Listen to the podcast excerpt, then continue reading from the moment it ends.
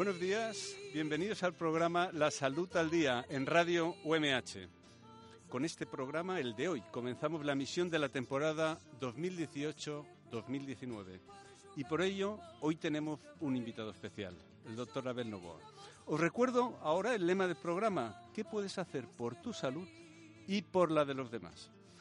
En Salud al Día os proponemos que prestemos atención a esa vertiente de la salud a la que se presta poca atención. Nos referimos a mirar la salud desde el punto de vista de la prevención, de qué podemos hacer como sociedad para que la gente no enferme, para que la gente tenga un buen nivel de salud. Nos preocupamos, por tanto, porque haya acciones públicas para mejorar el bienestar y la salud de la población. Que haya políticas saludables y también examinamos aquellas influencias externas que van contra esas políticas o que de una forma u otra amenazan la salud de, todos. Queremos aumentar la capacidad crítica frente a las cuestiones que tienen que ver con nuestra salud. En esa línea crítica, como he dicho, tenemos hoy el gusto de contar con un invitado especial que nos hablará desde Murcia, el doctor Abel Novoa, presidente de No, Gracias y una de las personas más activas en defensa de la salud de la población. Hoy hablaremos con él de asuntos críticos, de qué es No Gracias, de qué son los conflictos de interés en medicina y qué efectos pueden tener y en cómo solucionar los problemas que causan. Pero antes de comenzar la entrevista os recuerdo que las sugerencias o preguntas que estiméis oportunas las podréis remitir a la dirección de correo electrónico ihernandez.umh.es. Repito, ihernandez.umh.es. En los controles técnicos, Miriam González a ella y a todos los que hacen posible Radio MH, muchas gracias. Y que nos habla Sildefonso Hernández, profesor de salud pública de esta universidad.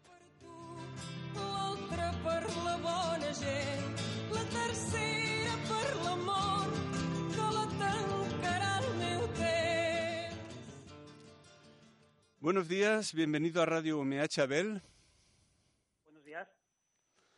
Muchas gracias por estar aquí, por colaborar con Radio UMH. Si te parece, vamos a conversar sobre las cuestiones de las que eres experto y abordaremos los asuntos que ya he mencionado en la introducción del programa. Pero antes me gustaría que les dijeses a los radioescuchas eh, qué eres, en qué tienes formación y qué experiencia tienes, por favor. Muy bien. Yo soy médico de familia, soy doctor en medicina y, y tengo, soy experto o mi ámbito de trabajo y de investigación es la bioética desde hace años, donde hice mi tesis doctoral. Eh, ahora mismo estoy ejerciendo como médico de urgencias hospitalarias en un hospital de Murcia, el Hospital Morales Meseguer. O sea que estás viendo las cuestiones que cuando falla la atención primaria, no porque falla a veces, porque no tiene recursos, pues siempre se ha dicho, baja la atención primaria, suben las urgencias, ¿verdad? Bueno, cuéntanos qué es la plataforma No Gracias que presides.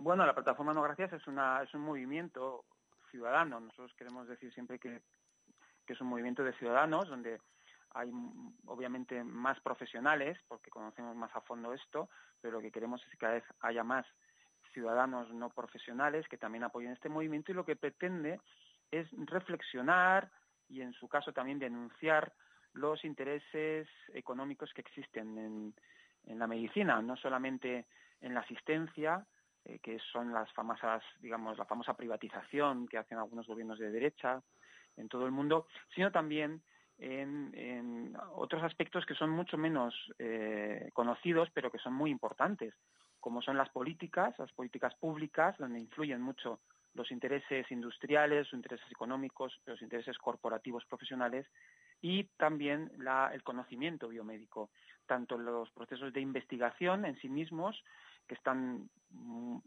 financiados fundamentalmente por capital privado y por tanto eh, son vulnerables también a esos intereses, como en el conocimiento que una vez que tenemos la investigación pues hay que sintetizar, hay que difundir, hay que eh, divulgar y que también está sometido a los intereses de bueno pues de, de, la industria farmacéutica, la industria tecnológica, la industria alimentaria, la industria del alcohol, del tabaco y que intentan influir eh, pues en las decisiones de los profesionales, es sus recomendaciones, también en las decisiones de los políticos, porque el modelo está siendo muy exitoso, es decir, ellos están consiguiendo a través de esta doble influencia en los políticos y en la propia ciencia, eh, están consiguiendo enormes beneficios económicos y generando eh, pues enormes problemas de salud pública. O sea que se está alejando la práctica profesional y la práctica política de salud del interés común y favorece intereses privados. Pero eh, ¿cuál ¿cuáles son los orígenes de No Gracias? ¿De dónde sale? Cómo, cómo, ¿Cómo se forma ese movimiento? Y digamos, ¿cuáles son las principales actividades? Sí, bueno, No Gracias surgió inicialmente eh, denunciando pues pues los regalos que la industria farmacéutica hacía a los médicos y surgió imitando a movimientos anglosajones, sobre todo, que llevaban ya unos años diciendo que bueno que iba contra la ética médica aceptar regalos de la industria, regalos eh, que antiguamente, hace ya años, afortunadamente ya no es así, eran a veces incluso económicos, eh, pago, regalos de ordenadores. Perdón, que ahora no se hacen, sí se hacen, ¿no?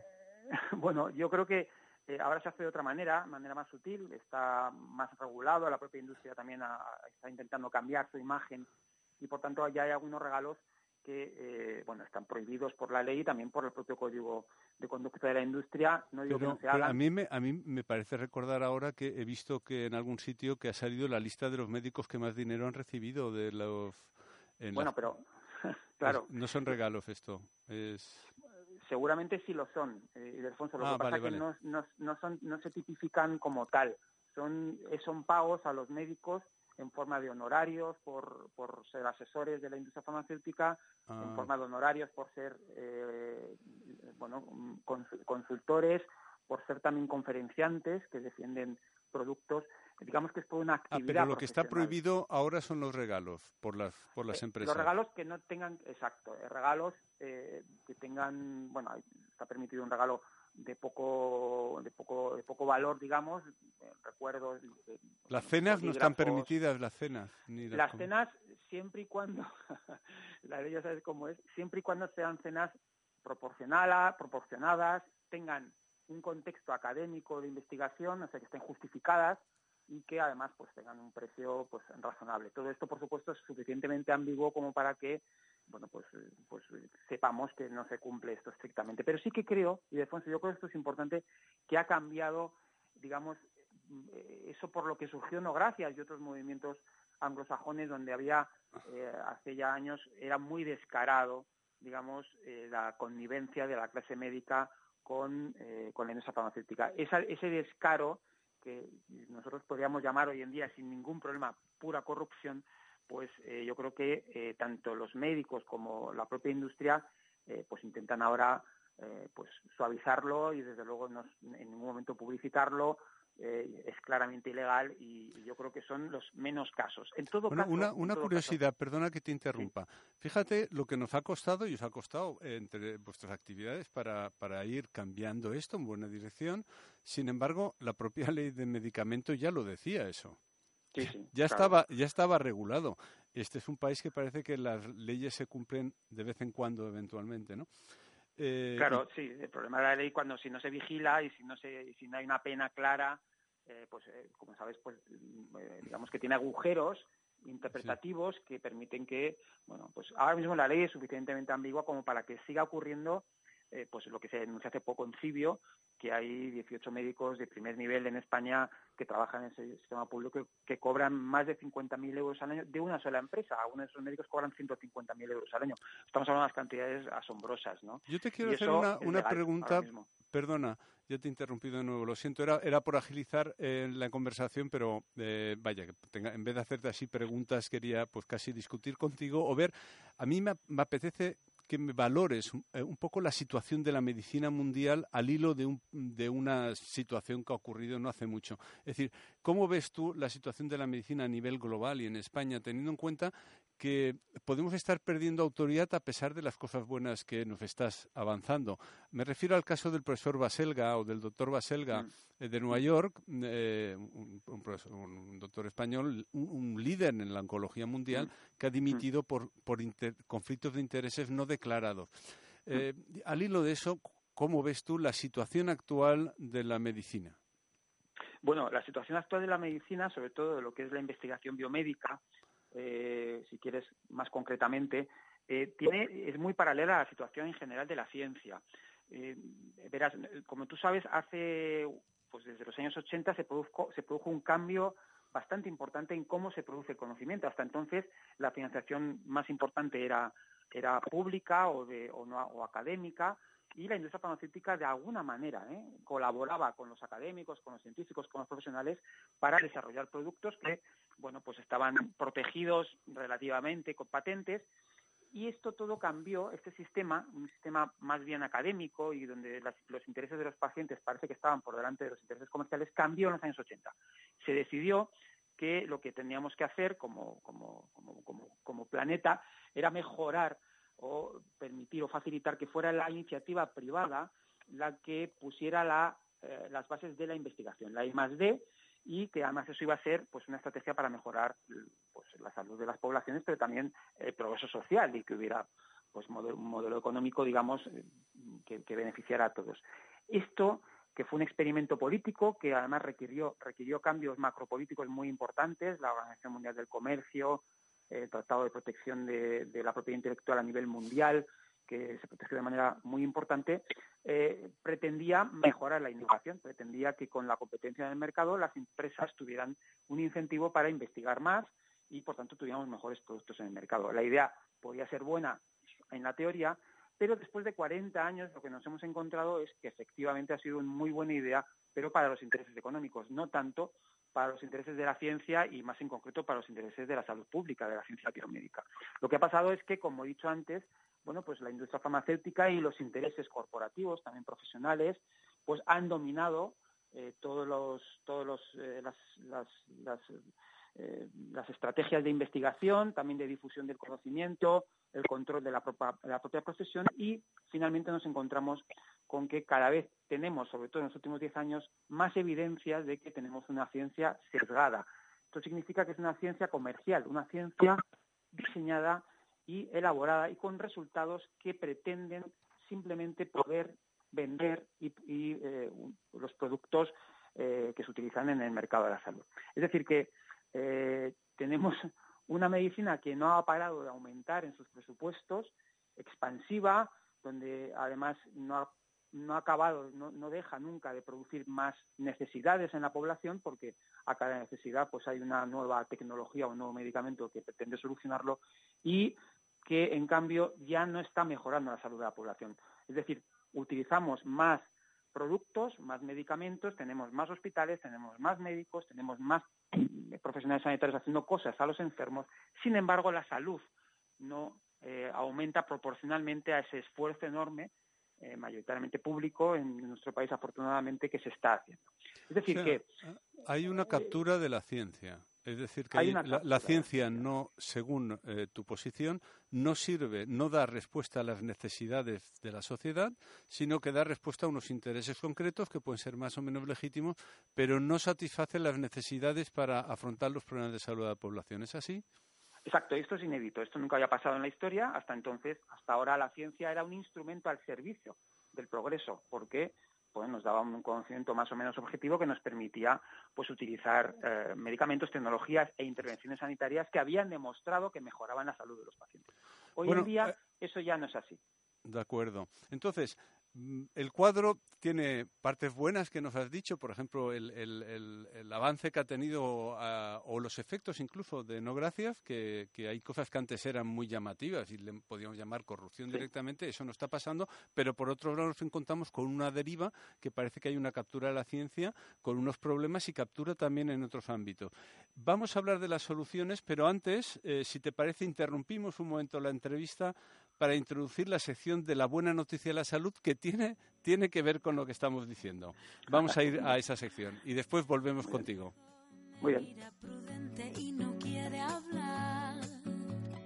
Hay un monstruo gris en la cocina que lo rompe todo, que no para de gritar. Tengo una mano en el cuello que con sutileza me impide respirar tapa los ojos, puedo leer el miedo y se acerca. Tengo un nudo en las cuerdas. Bueno, eh, como he dicho, después continuaremos con esa interesante entrevista con el doctor Novoa. Ahora dejamos un espacio para la sección de la buena noticia. La buena noticia de salud y hoy se centra precisamente en un movimiento también ciudadano, en una asociación, en una alianza precisamente para mejorar la salud de la población y que tiene que ver con cómo otros intereses pueden amenazar la salud. Me estoy refiriendo a la campaña Defiéndeme. La campaña Defiéndeme es una campaña que han lanzado varias organizaciones para mejorar la alimentación infantil. De la campaña que viene de la campaña Da Veneno, que era una campaña contra la mala alimentación, y de ahí ha nacido lo que es la Alianza por una Alimentación Saludable, en la que organizaciones no gubernamentales, asociaciones de consumidores y organizaciones sociales y profesionales reclaman el desarrollo e implementación urgente de una ley para la alimentación saludable.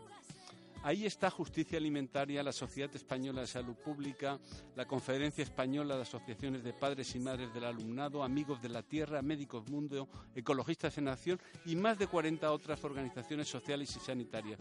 Se trata de defender los derechos de la infancia a la salud y al libre desarrollo de la personalidad, evitando el efecto pernicioso de la publicidad. Todo ello teniendo en cuenta un dato. En España, los niños y niñas ven al día 25 anuncios televisivos de alimentos y bebidas, la mayoría de ellos no saludables, productos no saludables que afectan por debido a su incapacidad para discriminar, para ser críticos con los mensajes que reciben, afectan a su salud. Por lo tanto, estamos movilizando movilizándonos está esta alianza y creo que es una buena noticia señalar que la sociedad reaccione, se junte y pida a los poderes públicos que reaccione para proteger la salud de sus ciudadanos. Todos los movimientos, como hemos dicho, hay que preocuparse, como decimos en el lema del programa, preocúpate por tu salud, pero también por la de los demás. Por eso saludamos esta buena noticia de que haya una alianza para mejorar la nutrición infantil.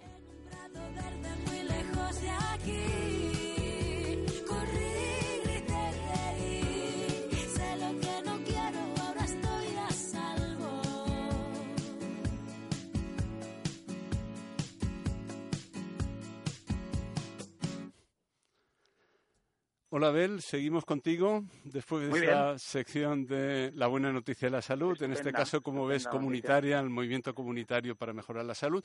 Y bueno, estábamos con que tenemos un problema serio, que es la captura de la ciencia, a pesar de que nos has, nos has advertido que hay algunos avances, pero también hay este problema. Y vamos a ver cuáles son las soluciones, ¿no? ¿Cuáles son, a tu juicio, las soluciones que podemos tener aquí y ahora? Claro, eh, y, es importante también, eh, digamos que las soluciones tienen que ver con el enfoque. El enfoque ya no puede ser la búsqueda del corrupto, la búsqueda del que actúa mal, sino que, como pasó con el caso del doctor Baselga, el problema es que eh, el problema es estructural, es, que la ciencia ahora mismo se produce con conflictos de interés. Cualquier investigador, cualquier científico en determinados ámbitos, por ejemplo la oncología, como el profesor Baselga, quiera tener una carrera profesional, tiene que llegar a acuerdos con la industria que muchas veces al final pues se le van de las manos y, se, produce una situación como la que ha tenido en Estados Unidos, donde ha tenido que dimitir como director del Sloan Center. Es decir, el problema es estructural y cuando hablamos de que es un problema estructural o sistémico, hablamos de que las soluciones no son individuales, no es la búsqueda a través del Código Penal de corruptos, sino que son problemas políticos.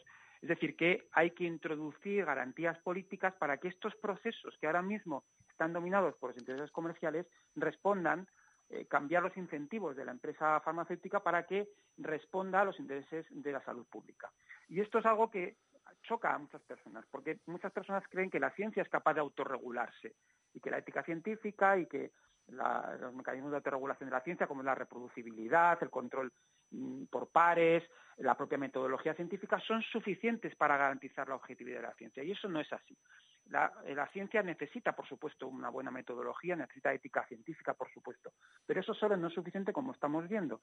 Necesita también estrategias políticas que introduzcan criterios como es la transparencia, como es la rendición de cuentas, como es la participación, como es la evaluación democrática y amplia de la efectividad de los productos y teniendo en cuenta valores como es la equidad, la sostenibilidad, el cuidado del medio ambiente, el sesgo de género, etcétera. Todo esto son eh, asuntos que hasta ahora no se han relacionado con la ciencia, que se pensaban que eran bueno, pues mecanismos para mejorar la democracia, pero no la ciencia. Y hoy en día sabemos que la ciencia solo, eh, sola ella no es capaz de enfrentarse a estas influencias tan poderosas y que por tanto necesita legislación, necesita conocimiento de los ciudadanos y necesita pues pues eh, pues valores de, digamos de, ética cívica, ¿no? Ocurre sin embargo que para que haya cambios en las políticas, eh, porque tú mencionas varias acciones que habría que hacer respecto a, normas que regulen eh, este ámbito de la ciencia para conseguir lo que estamos diciendo, que es que el producto de la ciencia sea útil socialmente. Eh, hay que modificar las políticas. Y para modificar las políticas, tú decías, no es una cuestión individual, pero sí que los individuos podemos hacer algo. Vosotros estáis en una plataforma, no gracias, y os movilizáis por eso. Es decir, eh, habrá que movilizarse, habrá que influir en las políticas para que esto cambie, porque mm, da la impresión que desde los partidos políticos son cosas que no las tienen en su agenda, ¿no? Bueno, así es. De hecho, es un asunto de la innovación y del conocimiento médico que no se ha politizado hasta ahora porque precisamente los políticos asumían que la ciencia se autorregulaba y que no había que meterse en eso, ¿no? Y esta es una concepción que ha hecho que no se politice, que todo el mundo acepte que más investigación es mejor que menos investigación, que cuanto más tecnología pues mejor que cuanto más dinero para la sanidad para pagar esto. Pues Perdona, Abel, en, España no siempre, ¿eh? que hay algún partido político que lo de que más ciencia es bueno, al menos no lo ha demostrado nunca. Pero bueno, digamos que así, hablando entre personas más o menos sensatas, sí que asumimos que, que bueno, que es bueno que haya ciencia si va bien dirigida, ¿no? Que haya más ciencia. Pero bueno, perdona ah, la, interrupción, lo digo porque incluso hay países donde no se, no se aprecia la investigación, ¿no?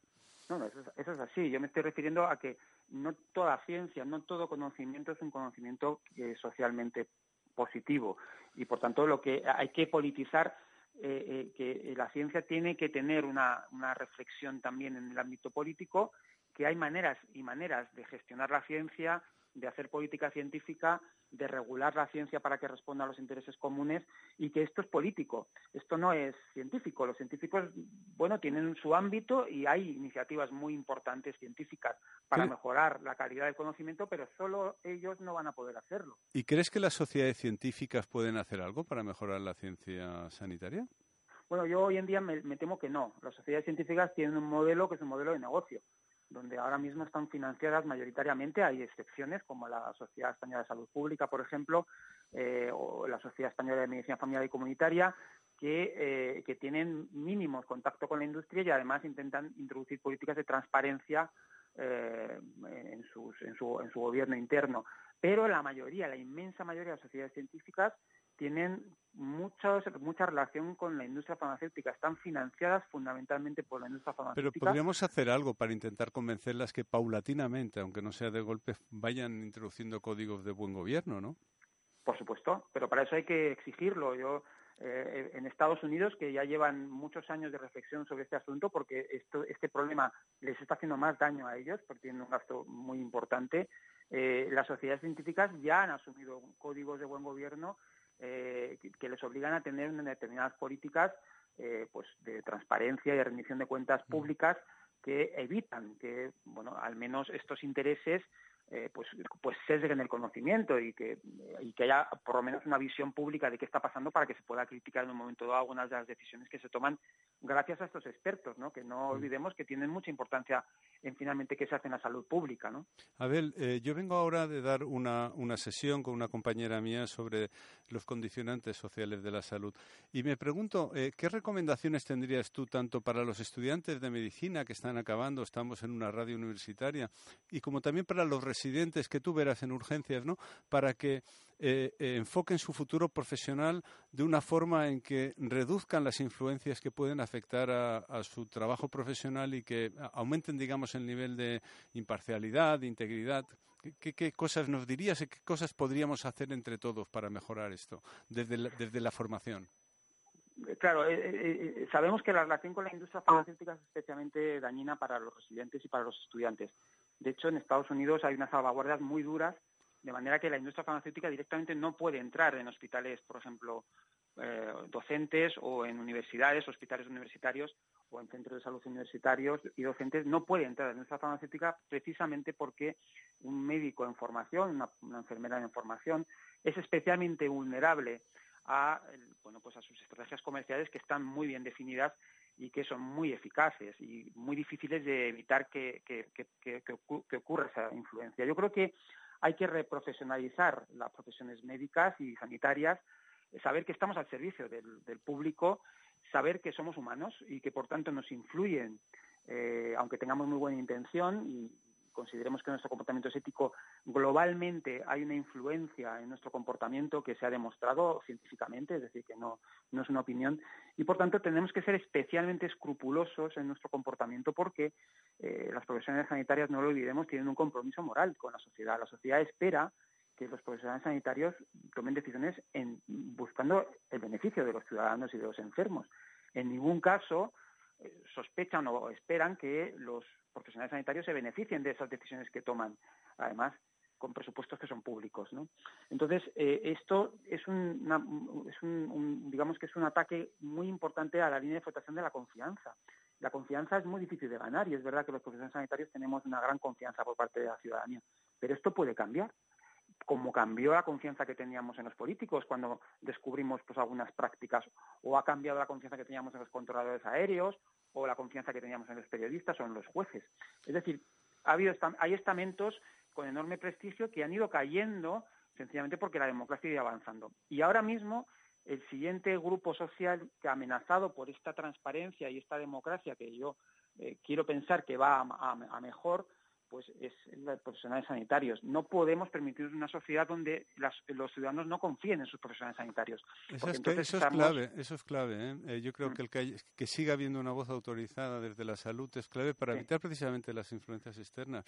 Nosotros, desde luego, aquí estamos aumentando la, formación en ética y la formación en, en conflictos de interés. y, de hecho, aprovecho para darte las gracias porque has participado en muchas actividades y este curso también participarás en eso. Yo te lo agradezco mucho. Eh, me, queda, eh, me quedan muchísimas preguntas y nos queda poco tiempo. Por último, eh, algunos mensajes dirigidos no solo a los universitarios, sino a la población general sobre cómo enfocar estos temas. Bueno, tenemos un reto, tenemos un reto social. Esto no es un problema médico, no es un problema político, no es un problema científico, es un problema social. Es un fracaso en parte de la medicina. Y tenemos que saber que eh, digamos que esta inflación de tecnología y de medicamentos que no sirven para mejorar la salud está lanzando un mensaje erróneo a la sociedad. La sociedad no va a estar más saludable porque haya más medicamentos y tecnologías. Va a estar más saludable porque mejoremos las condiciones que determinan su salud, que no son sanitarias, que son pues medioambientales, trabajos dignos, viviendas dignas, eh, alimentación saludable, como has dicho antes, etcétera. Por tanto, esto es eh, reenfocar eh, los esfuerzos públicos para mejorar la salud pública de lo sanitario, lo tecnocientífico, a lo social, a lo político. Y por tanto el cambio es muy importante. Bueno, la música nos está diciendo que no nos queda nada. Oye, muchísimas gracias. Me he quedado con muchas preguntas y creo que me tomaré la libertad de invitarte en otra ocasión. Muchísimas gracias al doctor Adel Novoa por haber estado en Radio UMH. Un placer. Hasta la próxima, hasta siempre. Adiós.